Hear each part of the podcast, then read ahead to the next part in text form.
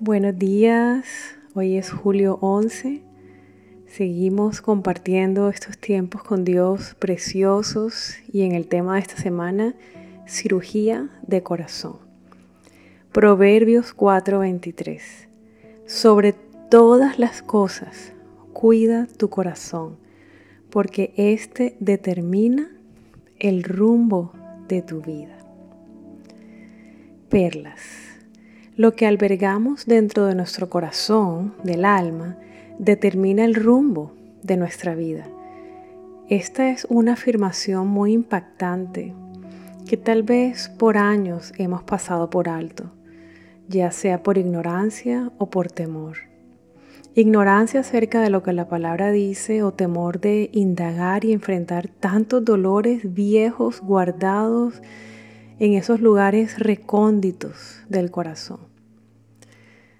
Cualquiera de las dos razones que nos haya llevado a ponernos simplemente curitas o pañitos de agua tibia sobre heridas muy graves, pretendiendo que no son tan graves o minimizando los problemas o negándolos. Todas estas son decisiones que nos llevaron a crecer con un corazón cada vez más enfermo, herido y muchas veces endurecido. Sobre los dolores no resueltos de la infancia se acumularon los dolores de la adolescencia y sobre estos los de la etapa de adultos. Comúnmente llegamos al matrimonio con un corazón en un muy mal estado pero que aprendimos a disfrazarlo con éxitos, logros o religión, genuinamente luchando por seguir viviendo y seguir adelante, queriendo creer que el pasado había quedado atrás, pero la realidad era que lo estábamos cargando y arrastrando con las consecuencias. Otras personas escogieron el camino de la tristeza, autolástima, depresión, creen que la vida ha sido injusta y que no vale la pena continuar. Y hay otro grupo que escogió el camino de la rebeldía, las adicciones, la autodestrucción. Y en esta condición, habiendo escogido uno de estos caminos, nos convertimos en padres. Padres que lo último que querían era herir a sus hijos, pero terminamos hiriéndolos ¿Sabes por qué? Porque la gente herida hiere. Y así se repite la historia una y otra vez, de generación en generación. ¿Hasta cuándo? Hasta que alguien dice sí a Dios y le permite que lo sane.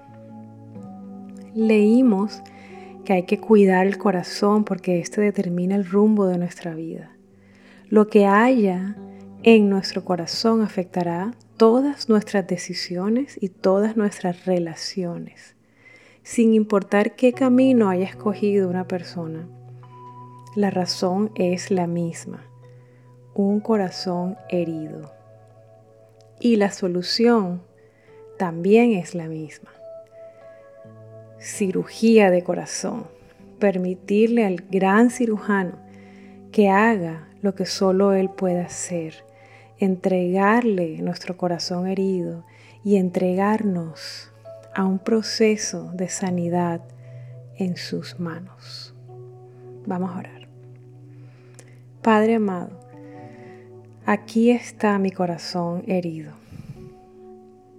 Revélame cuáles son mis más grandes heridas de la infancia, donde todo comenzó. Ayúdame a no enfocarme únicamente en mis problemas actuales, sino a entender que todo tiene un inicio y una raíz. Comienza a mostrarme de dónde viene cada una de mis luchas o comportamientos de hoy y ayúdame a perdonar. Entra, Señor Jesús, en todos los rincones ocultos de mi corazón y comienza a ser la cirugía que tanto necesito. Yo te lo pido con fe y con acción de gracias en el nombre de Jesús. Amén. Tengo un reto especial para hoy. Te reto a pedir ayuda si la necesitas. Durante todos estos últimos meses, desde que comenzamos un momento con Dios, he estado tocando algunos temas que tienen que ver con la restauración y sanidad de nuestra alma. Para esta restauración necesitamos a Dios, pero también necesitamos una comunidad. Nuestra iglesia es una iglesia dedicada a la restauración. Tenemos un programa que nació de nuestra propia experiencia dolorosa y de la sanidad que Dios hizo en nuestras vidas y en nuestra familia. Puedes vivir este proceso de manera presencial o en línea desde donde estés. Escríbenos a info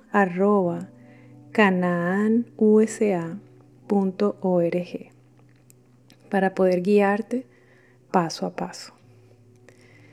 Y si no es con nosotros, pide ayuda en otra parte. Busca un consejero cristiano, busca un psicólogo cristiano, busca ayuda. La, restauración no se vive a solas. Necesitas a Dios y una comunidad. Que Dios te bendiga, que Dios tome tu corazón, entre en Él y haga lo que solo Él puede hacer. Que comiencen los milagros de sanidad en tu vida de manera diaria y que el testimonio que Dios construye en ti sea maravilloso, tanto que otras personas también quieran sanar. Bendiciones.